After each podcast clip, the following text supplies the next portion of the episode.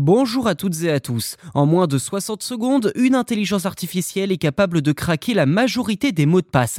C'est ce que vient de prouver un test réalisé par Home Security Heroes, une entreprise spécialisée en cybersécurité. Ce test consistait à décrypter une base de données de plus de 15 millions et demi de mots de passe réels issus d'un piratage de l'extension RockU survenu il y a quelques années et resté inactif depuis. Ces derniers sont désormais utilisés uniquement pour effectuer des recherches en matière de cybersécurité.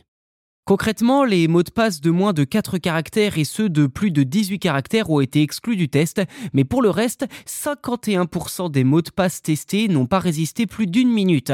En une heure, l'outil a pu déchiffrer 65% des mots de passe pouvant contenir jusqu'à 10 caractères avec des chiffres et des lettres en minuscules.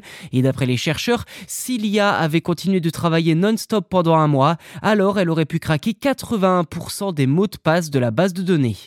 Le résultat de ce test montre que les mots de passe les plus forts restent difficiles à percer pour une IA. Il est donc important d'utiliser des mots de passe complexes en y ajoutant des caractères spéciaux et des majuscules. Avec un mot de passe 10 caractères qui mélange des symboles, des lettres et des chiffres, il faudrait jusqu'à 5 ans à une IA pour en venir à bout. Et si votre mot de passe contient 15 caractères avec des lettres en minuscules et majuscules, des chiffres et des caractères spéciaux, alors l'IA ne le craquera jamais de votre vivant. À ce jour, les chercheurs estiment qu'il lui faudrait 14 milliards d'années. Ceci dit, étant donné la rapidité avec laquelle les intelligences artificielles progressent, elles pourraient être capables de décrypter ces mots de passe complexes plus tôt que prévu.